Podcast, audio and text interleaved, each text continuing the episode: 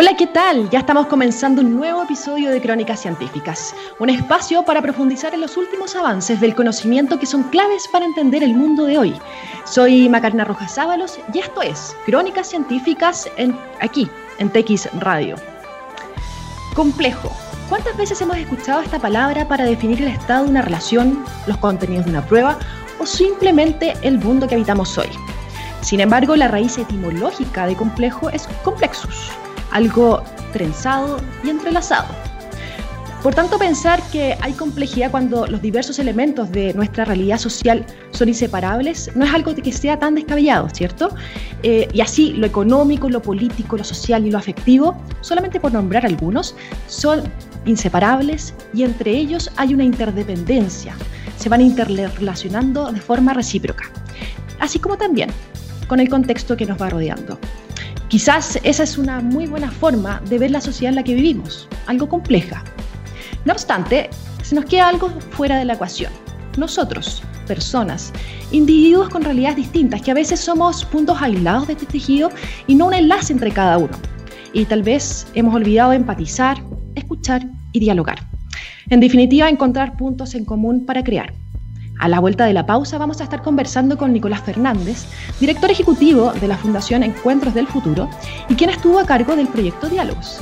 Con él vamos a desmenuzar qué pensamos los chilenos del futuro o cómo hemos sobrellevado la incertidumbre que se nos plantea hoy. Vamos a partir con YouTube hoy día y ya volvemos. Ya estamos de vuelta en Crónicas Científicas con Nicolás Fernández, director ejecutivo de la Fundación Encuentros del Futuro, y quien estuvo a cargo justamente de lo que comentábamos recién, de este proyecto Diálogos, eh, que tiene como objetivo principal comprender qué saben, qué opinan y qué sienten, qué sentimos los chilenos sobre el futuro.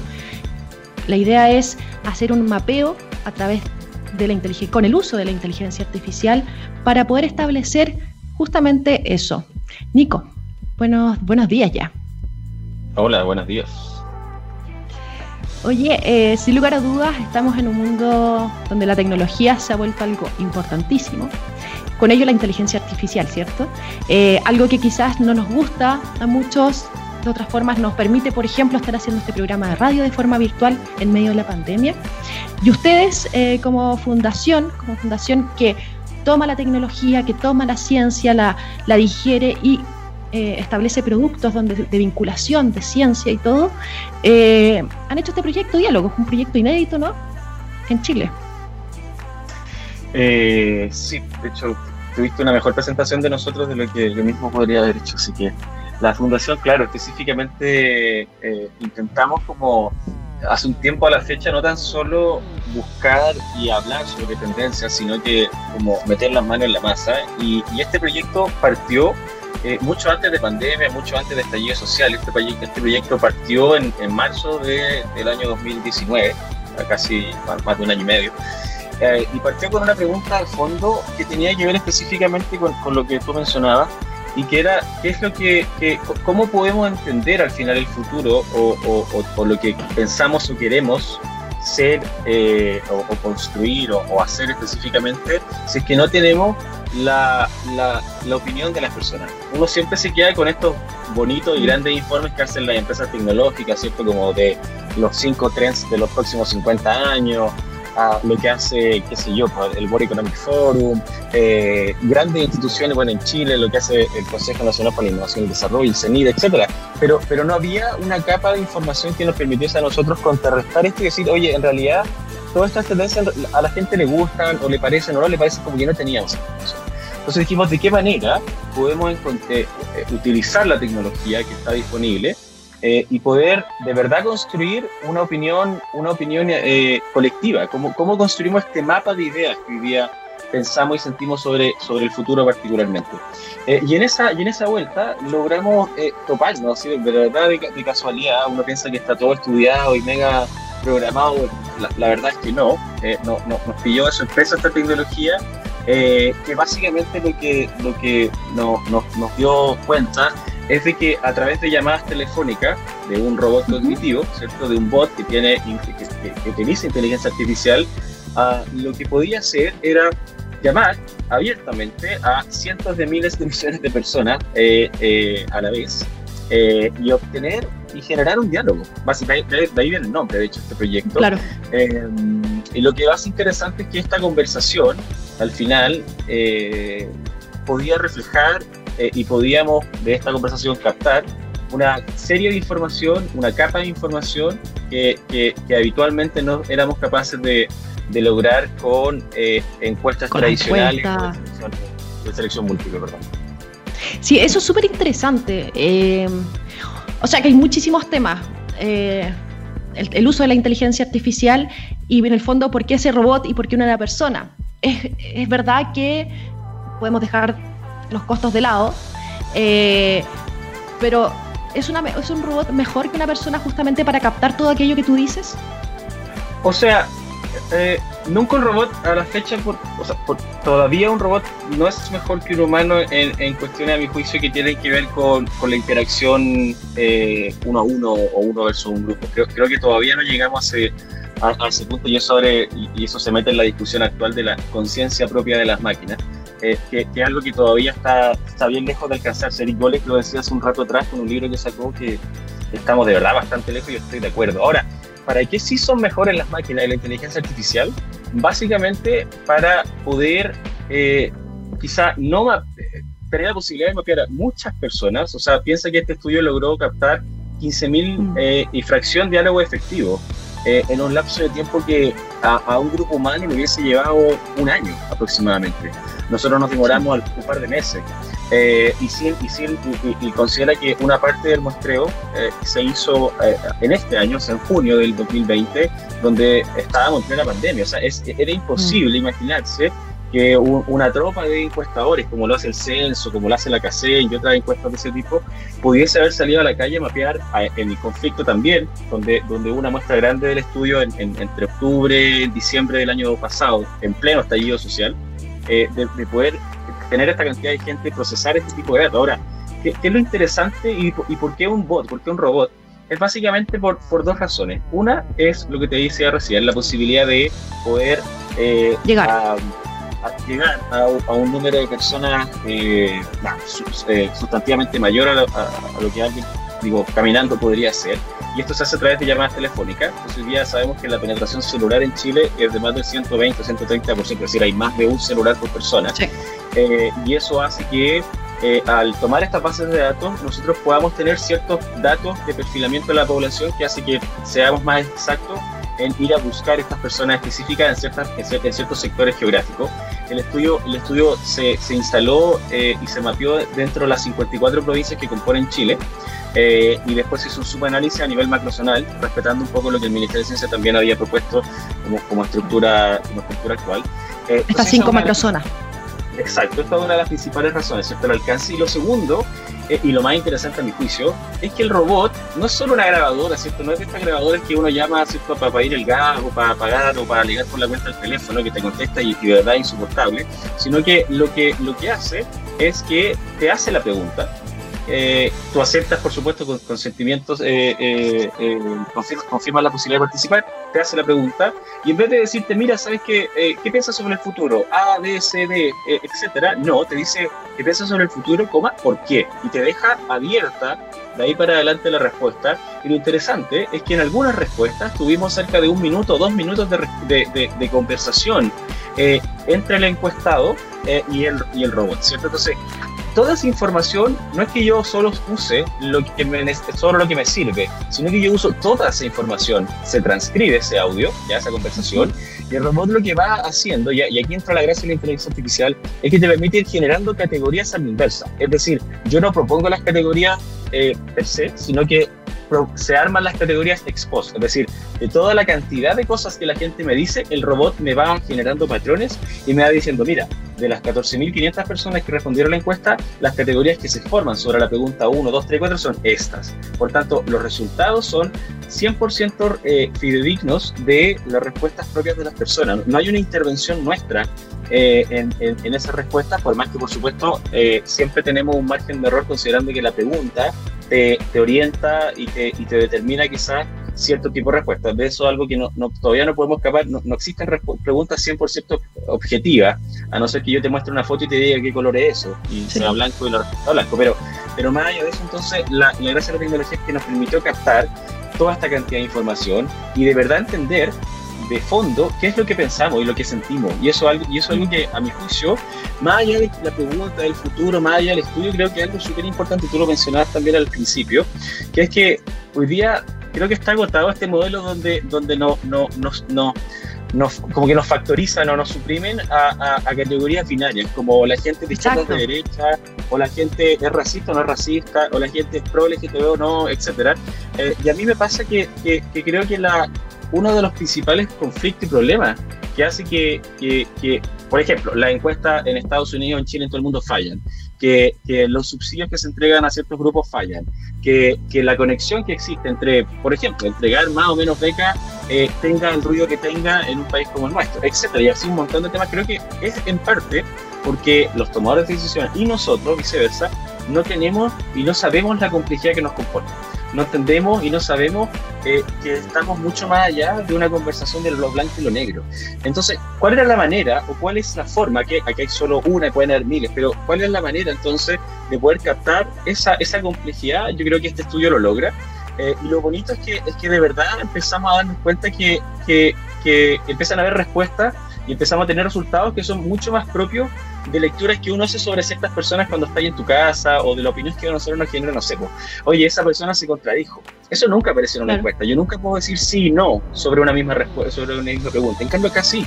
La gente dice, mayoritariamente tengo mucho miedo, y incertidumbre sobre lo que va a pasar en el futuro, pero coma, también tengo esperanza. Entonces, una, por ejemplo, de cada cinco personas nos decía esto, eh, hablaba de miedo y por otro lado hablaba de esperanza, algo que es imposible poder captar si no fuera por esta metodología. Te agrego un dato más que tiene que ver con la emocionalidad.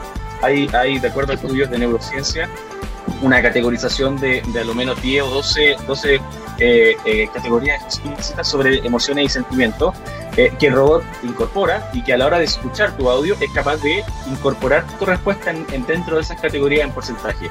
Por tanto, podemos decir que un, que un 20% de tu respuesta o por tu emocionalidad o por tu tonalidad, etcétera, se asocia a esta categoría, a este sentimiento en específico.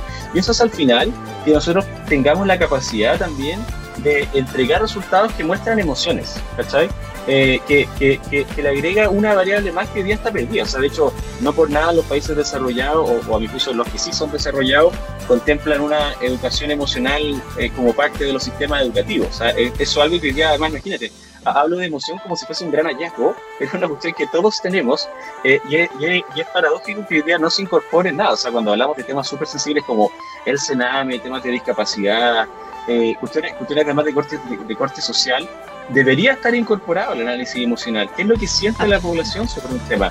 Eh, y eso es algo que no existe y este estudio por lo menos pone una, pone una primera piedra sobre, sobre una construcción que, te decía antes de empezar, probablemente no, no, no, hagamos nosotros porque no es nuestro giro, no, no, no, nuestra, no nuestro foco, ¿cierto? Como aportar específicamente sobre todas esas áreas, sino más bien entregar una pista de qué manera se puede hacer y de aquí en adelante eh, que otros, ciertos investigadores, etcétera, gobierno y compañía, puedan, puedan eh, tomar estos hallazgos y empezar a construir de aquí para adelante en una, una, eh, en una nueva manera de poder de poder entendernos. Yo creo que el estudio lo que hace es básicamente abrir, aprender una luz en el closet y, y ver básicamente lo que hay, que es de qué nos componemos, que es básicamente de pura complejidad.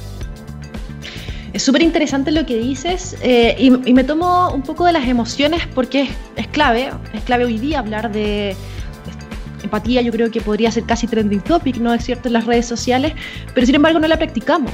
Eh, cuesta mucho ser empático en el día de hoy, cuesta mucho no mirarse el ombligo, sobre todo si estamos ya digitalizados. Eh, y el incorporar la emoción te saca, por un lado, ustedes como los que desarrollaron el estudio, logra captar esa emocionalidad eh, creo que es fundamental justamente para sacar una buena radiografía, ¿cierto? Eso que tú dices, que la gente se puede contradecir o disociar, ¿no? Entre lo que piensa y lo que va diciendo, entre que tiene esperanza pero también tiene mucho miedo. Eh, cuéntanos un poco cómo es eh, el chileno, cómo se siente hoy día el chileno. Además que este estudio, digámoslo, tomó, tomó primero estallido social y luego pandemia. ¿Cómo ha también ha cambiado y ha fluctuado esta, esta percepción de lo que siente ahora y de lo que proyecta? Mira, ahí, ahí creo que vuelvo a repetir, tuvimos harto de suerte, eh, porque eh, hubo una, una, una, muestra previa que fue en septiembre del 2019, o sea, antes de estallido social y antes de pandemia, que nos permite hoy día tener una comparación súper bonita de, de la sensación del chileno antes de, de, esta de esta como como como zancadilla enorme que nos pegamos todos eh, en el buen y en el mal sentido cierto eh, en relación a estos hitos y esto y esto y estas como coyunturas que, que seguimos atravesando. Eh, y en ese sentido, entonces, claro, logramos mapear en septiembre de 2019 una muestra súper chiquitita que era el tester, los testeos que hacíamos propios para saber eh, la entonación de la, de, la, grabación de la voz, eh, cuál es la mejor forma para que la gente pudiese contestar ¿cierto? una pregunta u otra. Entonces, logramos ahí, en septiembre de 2019, darnos cuenta que, que, que el, principal sentimiento se, aparecía rápidamente como la incertidumbre. O sea, cuando yo preguntaba sobre el futuro, la gente automáticamente me mencionaba o eh, el bot lograba encontrar que la incertidumbre, el miedo era algo que, que, que, que aparecía en un 19%, como que ese es el lote específico, ¿cierto? Del total de la muestra, 19% de la gente, y que era el sentimiento mayoritario, después le seguía la esperanza un poquito más abajo, era, era el, miedo a la incertidumbre. Ahora, cuando nosotros mapeamos post estallido social entre diciembre del 2019 y febrero del 2020, este, este, esta emoción subió un 26%, y eh, en diciembre ya un 28-29% en, en febrero. Ahora, cuando lo volvimos a hacer, eh, afortunadamente en junio de este año, cuando sabemos la pandemia estuvo en su, en su apogeo, ¿cierto? Y la, vimos bastante negra, eh, la, incertidumbre casi alcanzó el 40%. O sea, eh, desde septiembre del año pasado hasta junio de este año, se duplicó básicamente esta sensación y esta emoción. Y básicamente lo que, lo que podría parecer poco, pero, pero está, y, aquí es cuando se pone más interesante el estudio porque se empieza a cruzar con lo que ya existe, con otro estudio, y cuando los psicólogos, los psicoanalistas ¿cierto? y los antropólogos te dicen que una sociedad eh, está insegura o no hay un proyecto común. Cuando yo preguntaba además qué es lo que tú te imaginas y cómo quisiera que fuera el futuro, la, mm. generalmente la gente se decía, no, no, no, sé, no tengo idea cómo esto va a venir. ¿cachai? No, o sea, cuando yo, uh, si hubiese mucho respuesta en los años 60, ¿cierto? Para hacer un, una analogía, probablemente la gente te hubiese dicho, sí, el futuro es como medio los supersónicos, ¿ah? como pantalla está... Había una proyección, claro. Exactamente, había, había como una meta en común, aunque, aunque nadie nos había dicho, como no, había una tabla raza que te dijese cómo funcionaba, sino que había básicamente esta proyección colectiva. Y eso, y eso, y eso eh, habitualmente eh, eh, es lo que proyecta y es lo que empuja a las sociedades a alcanzar ciertos estadios superiores. ¿cachai? hoy día, si yo te pregunto a ti, ¿cuál es, qué, qué, es lo que tú te imaginas del futuro? Probablemente me vaya a decir cosas, cosas probablemente relacionadas al cambio climático, probablemente la tecnología, pero no está bastante claro qué es lo que viene. O sea, de verdad no tengo idea si los robots nos van a gobernar o si vamos a ser superhumanos, vamos, no, no, lo sé. Entonces, la incerteza de eso hace de verdad y explica yo creo que este es uno de los hallazgos que a mí más me gusta, pero que queda como medio en el aire. Pero yo creo que esto explica la, la falta también de, eh, de, empatía y la falta de, de, diálogo que existe entre la sociedad hoy día. Y más allá de los tomadores de decisiones o, o, la, o la gente de base, da lo mismo. Creo que nos falta un grado de coordinación que no tiene solo que ver con un Excel bonito, ¿cachai? No tiene que ver solo con una GAN, si uno lo quiere llevar a sus términos, sino que a mi juicio tiene que ver con que como sociedad no tenemos un proyecto común. Eh, y, y, ok que el estudio lo haya revelado, ahora lo que sigue, que, esto es, insisto, es como prender la luz en, un closet, lo que sigue ahora es cómo ordenamos esta cuestión. ¿cachai? Entonces, lo, lo, interesante y lo preocupante es que, que tenemos la, la preocupación eh, y la incertidumbre como el tema del estudio, que era previsible, si, si, uno mira atrás para adelante, obviamente que era previsible, pero en ese minuto para nosotros no lo era. Eh, y por otro lado, lo que, lo que también empieza a aparecer con, con bastante fuerza eh, es la segmentación y la diferenciación que existe, particularmente entre hombres y mujeres en cierto, tipo de preguntas, en cierto tipo de aseveraciones. Por ejemplo, eh, los hombres hablan mucho más o presentan muchas más sensaciones de esperanza, ¿cierto? Como de buen augurio hacia el futuro, versus las mujeres que en realidad son mucho más pesimistas en ese sentido. Ahora, lo que es interesante ahí es que descubrimos que las mujeres nos dicen muchas más cosas que los hombres. Es decir, por cada respuesta, eh, la, por, decirlo, por, por, jugar con los números, las, las mujeres decían a lo menos tres o cuatro ideas distintas, los hombres solamente una. A veces ni siquiera claro. alcanzaba a decir una completa. Lo cual a mí, lo, cual no, no, no quiero decir y que no se entienda, porque nosotros lo conversamos esto, que las mujeres hablan más que los hombres, no, sino que es, las mujeres nos expresan más ideas. Es decir, a Absolutamente. Son, mucho más complejas en, en, las respuestas que nos dan, son mucho más ambiguas, pero eso significa que son mucho más fieles también a lo que están pensando. Y, la cabeza de todos nosotros te aseguro que no es objetiva, obvio, y que tampoco es lineal. O sea, siempre tiene estos recovecos que nos hace dudar y las mujeres expresan eso de manera súper fiel. Los hombres, al contrario, están como en esta, en esta postura mucho más dura de decir, no, no, está todo bien. ¿ah? Como, eh, por supuesto que, se expresa miedo, temor, incertidumbre, pero a lo, que te quiero llevar es que a mi juicio también esto te refleja esta, esta problemática que, yo creo que a todo el hombre nos pasa en algún punto, de, este, de, este, de este músculo no desarrollado eh, que tiene que ver con expresar las emociones de verdad, ¿cachai? Eh, y las mujeres, al contrario, lo tienen mucho mejor y se expresa de manera súper fiel en el estudio, lo, lo, cual lo hace súper bonito, porque también te da cuenta de, de, estas brechas que existen a la hora de expresarnos. Eh, y eso te da cuenta también de por qué cuando una mujer está en un cargo directivo o está en un cargo de poder, es mucho más empática con lo que está pasando hoy día. Entonces, como, como estos son hallazgos que uno empieza como a procesar en la medida que, lee, lee el estudio, lee el estudio y, lee el entorno, porque, insisto, el, el, estudio lo que hace es simplemente darte una foto en súper alta resolución de quiénes somos nosotros. Entonces, por eso nosotros cuando, cuando lanzamos el estudio hablábamos de Chile frente al espejo porque lo que hace es ponernos frente a un espejo y es como hacernos un, un, un autoanálisis, un autopsicoanálisis. Por más allá al que no le guste el psicoanálisis, pero, pero creo, que, creo que es importante seguir como machacando y metiendo el dedo en la llaga en ese sentido, porque, eh, porque aquí encontramos cosas que, que, habitualmente no conversamos, que están subyacentes a, como al inconsciente colectivo, pero que no están hoy día puestas en la mesa. O sea, y de hecho es la única forma, tener esa radiografía fiel, es la única forma también de poder generar políticas públicas, de poder progresar, porque si tenemos una idea de lo que es Chile, muchas personas dicen, no, es que el Chile, es así, pero si no lo conocemos, tampoco podemos proponer hoy día, en el momento en que estamos, cuál es el Chile que queremos. O sea, ese estudio puede dar muchas luces también para, para, que los investigadores puedan tomar los datos y puedan aquí eh, proponer nuevas proyecciones, ¿no?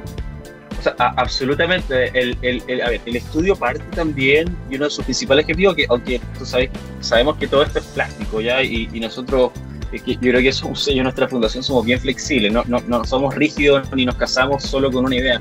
Y el, y el estudio parte y uno de sus principales objetivos era entregar estos resultados a los tomadores de decisiones, ya sea eh, los senadores, diputados, ¿cierto? el gobierno en general. Eh, pero nos fuimos dando cuenta que, que, que la profundidad de, de, los resultados eh, por supuesto que son importantes para ellos, pero también son importantes para todos. O sea, creo, como te decía antes, eh, la, la, posibilidad de verdad de vernos representados mm. eh, a través de nuestro propio diálogo efectivo, o sea, esta, como se llama la data desestructurada, que es la posibilidad de todo esto que yo estoy diciendo poder analizarlo como objetivamente en ese sentido, hace que eh, que sea un ejercicio que para nosotros es necesario para todos. O sea, me, encantaría y que, que, que, un gran número de personas tuviese la posibilidad de leer el estudio, de entender los resultados, que no es nada fácil también. O sea, ahí también un punto para nosotros que no, es fácil entenderlo porque eh, nosotros estamos como ah, abriendo un campo en, en, el estudio de inteligencia artificial, más futuro, más, percepción, más percepción ciudadana, donde no hay mucho. Eh, entonces, cuando uno parte, por supuesto que, que, es, un todo, es un poco árido y estas reflexiones que yo te cuento ahora, eh, no es que las hayamos tenido apenas estudiar los resultados, han ido decantando en la, en la manera y en el tiempo mientras nosotros, como te decía, seguimos analizando los resultados. Entonces, ahí me, me parece interesante eh, que, que, claro, o sea, me encantaría, de hecho, y eso es uno de los objetivos principales dos, eh, que, que, los resultados de este estudio primero fueran eh, un insumo de política pública. O sea, mm. me parece me parece súper relevante que hoy día se pueda entender o se, o se pueda o se pueda llegar a utilizar este tipo de información eh, a la hora de, no sé, por ejemplo, eh, medir quizá eh, la opinión de las personas sobre cuánto dura su futuro en tiempo. Es una pregunta que nosotros nos quedó en el tintero y que nos encantaría hacer, pero si yo te preguntara a ti qué es para ti el futuro en tiempo, probablemente tú me vayas a decir, mira, mi futuro son los próximos cinco años. Cantidad, claro. Etcétera. si, si, me preguntan a mí, que siempre nos auto hacemos todo ejercicio nosotros, mi futuro va a ser, no sé, cuando, cuando, cuando mi hija entra al colegio, por ejemplo, y eso van a ser en, no sé, tres años. ¿Cachai? O cuando mi hijo nazca, ¿no? en, en, un par de meses más. Como que el futuro de todos nosotros varía de acuerdo a, nuestra, a, nuestro entorno, ¿cierto? a todas esas factores exógenos. Ahora, lo interesante es que si yo lograra encontrar un patrón sobre eso eh, y que lo segmentara y lograra saber cuánto dura el futuro, cómo dura el futuro tanto para los jóvenes de ciertas regiones, las mujeres de otras, los viejos de una, etcétera, podría de verdad tener un, un indicador que le permitiría al tomador de, al, al tomar de decisión, a, quienes desarrollan políticas públicas, utilizarlo e incorporarlo. Porque, por ejemplo, si quiero dar un subsidio, ¿cierto? Si quiero entregar becas, si quiero poner recursos eh, en ciertos lugares, pero en realidad la gente está pensando en otra cosa, en otro, en, en otro lapso de tiempo, va a ser y probablemente va a significar que ese subsidio o va a quedar corto o va a quedar desfasado en el tiempo, que son como los problemas que habitualmente estamos, estamos viendo. Y por último, lo, lo, que nos interesa es que este estudio se, sea, sea longitudinal, es decir, que se pueda repetir año tras año, porque obviamente que necesitamos poder medir, ¿cierto?, cómo va fluctuando y cómo vamos moviéndonos. O sea, me encantaría, a, a raíz de lo que está pasando hoy día a nivel de, a nivel de eh, de los fenómenos, digo, tanto del plebiscito como de la pandemia y otras cosas que probablemente van a venir aquí en los próximos años, cómo va moviéndose, cómo se va a ir moviendo eh, las percepciones de las personas sobre la incertidumbre, sobre el temor, sobre la esperanza, uh, sobre los otros cientos de temas. Solo, solo me faltó un dato que siempre me piden darle, que es que el estudio logró recoger más de 100.000 ideas. Eh, sí, después vemos. O sea, sí, o sea, porque digo, una cantidad de información que, que de verdad creo que no, no, somos, no, no, vamos a ser capaces de procesarla toda en este, en este lapso y creo que con el tiempo y a la medida que vayamos repitiendo el estudio probablemente esto se pueda llegar como a, armar de una manera mucho más lógica. Absolutamente, y la repetición que tú dices, que, que sean, no sé, quizás una vez al año puede ser un poco mucho, quizás dos veces al año, cada, cada eh, te permite justamente establecer a lo largo del tiempo eh, este estudio longitudinal. Y ahí eh, se van incorporando otras variables, como son las nuevas generaciones que tú dices, cómo, cómo van cambiando la percepción, como lo es también para realidades distintas. Y en cuanto al Chile, a la diversidad sociocultural y también sociodemográfica, ¿cómo ¿Cómo encontramos ese equilibrio o cómo empezamos a evitar esa incertidumbre? ¿Cuáles fueron los primeros eh, resultados, los principales resultados que encontraron?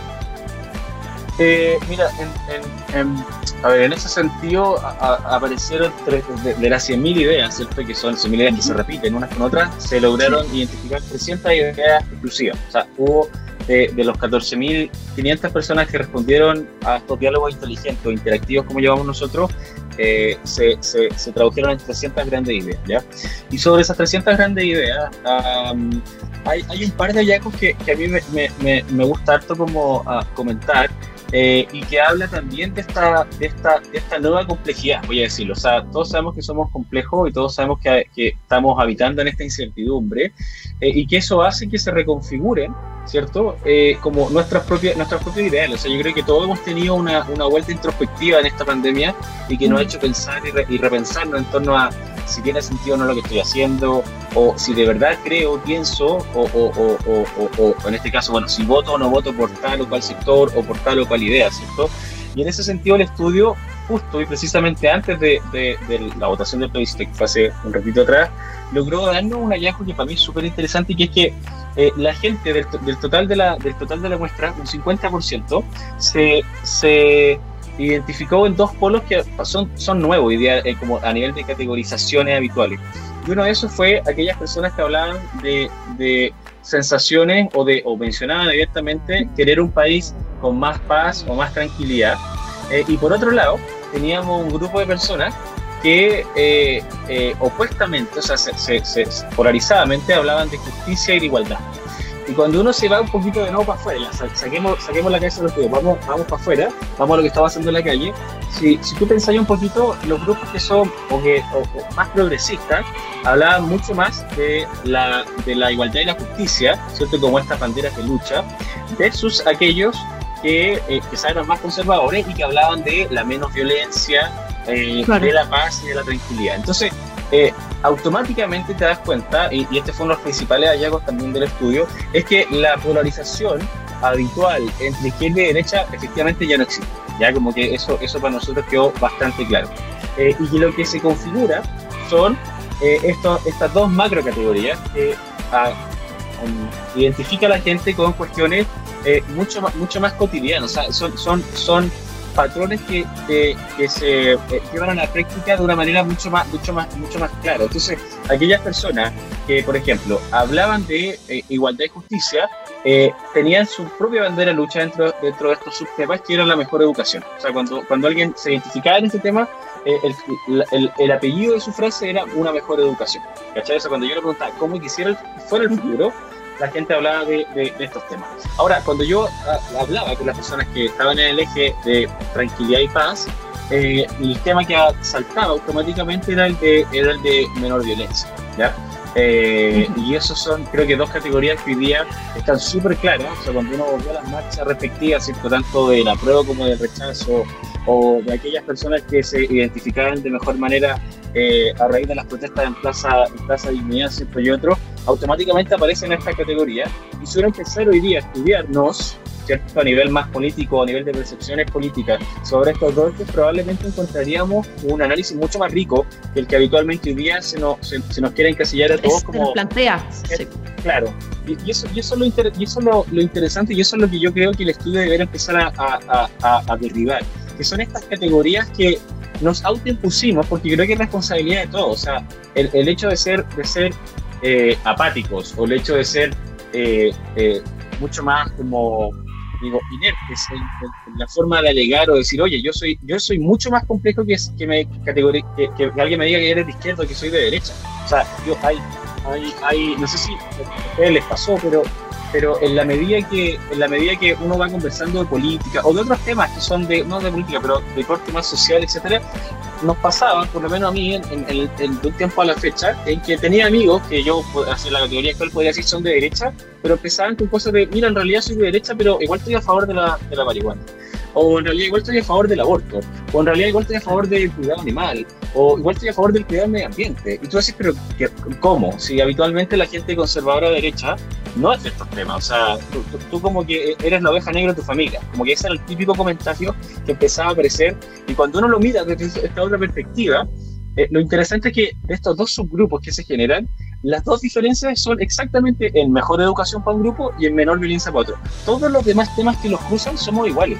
Cuando hablamos de la relación con el medio ambiente, cuando hablamos de, de, mejores pensiones, cuando hablamos de nueva constitución, cuando hablamos de eh, acceso al agua, cuando hablamos de mejor política, etcétera, etcétera, etcétera, etcétera, somos exactamente iguales. O sea, la brecha que existe ideológica en Chile, ¿cierto? No es tan grande como la pensamos, de acuerdo al estudio, ¿ya?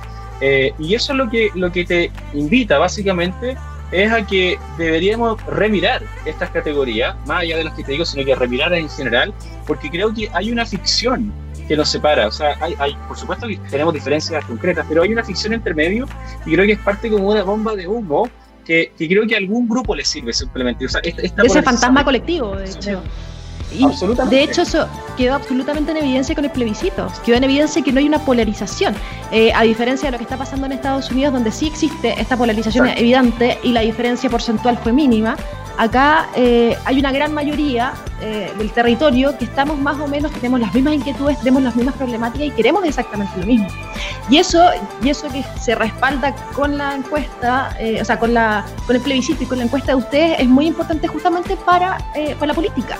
Eh, sí que en ese sentido eh, es interesante lo que va a proseguir, eh, cómo se va a hacer llegar estos documentos, porque también, claro, tiene que estar un poco más digerido para, para los parlamentarios y qué, y qué se puede tomar después de eso. O sea, a nosotros nos queda un camino, nos queda un camino largo, en realidad. Mm. Nosotros partimos con un proyecto que era chiquitito, imagínate, y llegó a tener 14.500 casos en todo Chile, eh, y, ahí, y, ahí, tú lo mencionaste que, que, me parecía importante decirlo, eh, a nivel de representatividad, el estudio lo que hace es mapear eh, la percepción y el imaginario del futuro de quienes habitan Chile, no de los chilenos, porque el estudio es representativo de la diversidad de inmigrantes y de la diversidad también que existe a nivel regional, austral y, o sea, digo, en, los polos que son lugares donde habitualmente la encuesta no llega por, por una cuestión lógica, ¿cierto?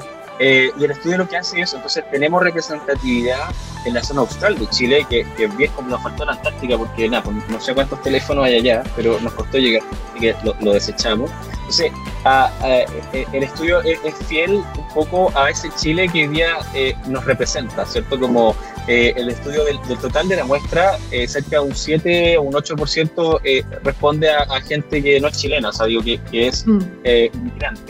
Inmigrante, y, que, y, que una, y que es un, un, porcentaje que se ajusta específicamente a lo que hoy día, que es casi un 10% de población flotante o inmigrante habitual que, está en el país. Entonces, pues en ese sentido, en ese sentido lo que nos queda ahora es un camino largo de, de poder seguir digiriendo los datos. la base de datos de todas maneras está disponible de manera gratuita eh, en estudiodiálogos.cl y la intención de nosotros de liberar esta base de datos, eh, paréntesis, totalmente anonimizada y con la protección de datos a la que estamos sujetos rigurosa, somos parte de la Alianza de, de, Inteligencia Artificial eh, eh, con sentido y con fines éticos, ¿cierto? La Alianza Internacional y nos suscribimos a todos los, a todos los, digo, los a todos los, las reglas específicas internacionales del tema. Entonces, eh, dicho eso, la base está libre eh, hoy día no, no, en, en, en pueden ingresar y pueden pedir descargar la base y nosotros se la vamos a hacer llegar. Eh, porque creemos que lo que viene de aquí para adelante eh, es de verdad exacto, eh, como te decía, no solo prender la luz en el, en, el, en el closet, ¿cierto? Sino que empezar a darnos cuenta que, que, hay en ese closet. Y eso es algo que para nosotros, o sea, nos encantaría hacer, pero no, no, no, es, no es el fin del estudio, ¿cierto? Entonces, liberamos la base, la idea es que cada uno, investigadores, tenemos solicitudes ya, de hecho, la primera semana nos llegaron cerca de 50 solicitudes, tanto el sector público, privado y el sector principalmente académico, y nosotros felices con eso porque ojalá esta información otros la pudieran tomar para hacer estudios, para hacer columnas de opinión, para hacer reportajes, o sea, no, nos interesa que, que, esta capa de información eh, y esta profundidad, o sea, lo que está en la cabeza del chileno, como colectivamente, o de quienes habitan Chile, mejor dicho, en Chile, sí. Eh, necesitamos que sea algo que empiece, a, que a permear y que empiece a ser una discusión, que empiece a ser una información, que se incruste y que se meta en la toma de decisiones y que se meta en las conversaciones diarias de nosotros. Eh, yo creo, yo sé que es difícil cuando quizá la gente que ha ido a terapia o psicólogo es, hablar de lo que eh, ahí aparece, ¿cierto? Porque es algo que a veces es doloroso, a veces complicado, a veces no sé mencionarlo, pero y, y que creo que este ejercicio a nivel nacional es algo parecido. Yo creo que, de hecho, algo que hemos constatado es que no nos ha sido fácil eh, relevar los, los, resultados y los hallazgos del estudio. Ha sido complejo, de hecho, porque no existen los medios y no existen tampoco los tomadores de decisiones como este músculo receptor que, que, que, que haga, que no, no, tenemos linfocito T, como, como ya en jerga del coronavirus, que, haga que se conecte ¿cachai? el virus con, con, con el sistema, con, con, el sistema en general. No, no, tenemos, no tenemos ese puente construido. Y eso lo ha hecho súper complejo, pero, pero eso no nos desanima de todas maneras porque creemos que hay que pues, seguir empujando eh, eh, y creemos que hay, tiene que haber un esfuerzo de la comunidad en general, como te decía, de poder analizar los datos y de poder encontrar otras respuestas que seguramente hay. O sea, nosotros generamos una, un, un, reporte que se llama un ladrillo, que tiene, no sé, casi 400 láminas, que también está colgado en el sitio, eh, con todos los cruces posibles que nosotros eh, construimos. de hecho, está muy bueno este cruce. Claro, entonces ahora son solo los cruces posibles dentro de la base de datos. Ahora, si yo le, le incrusto la base de datos, eh, le anexo una base de datos a, este estudio, los cruces se hacen infinitos. O sea, eh, hemos hablado con urbanistas, hemos hablado con psicólogos, hemos hablado con antropólogos, con ingenieros, eh, con senadores, con diputados, con empresas, y todo el mundo que entiende o, que se mete un poquito en el estudio se da cuenta de la riqueza que existe y, y, y de, y de la falta de análisis que tenemos en esta materia.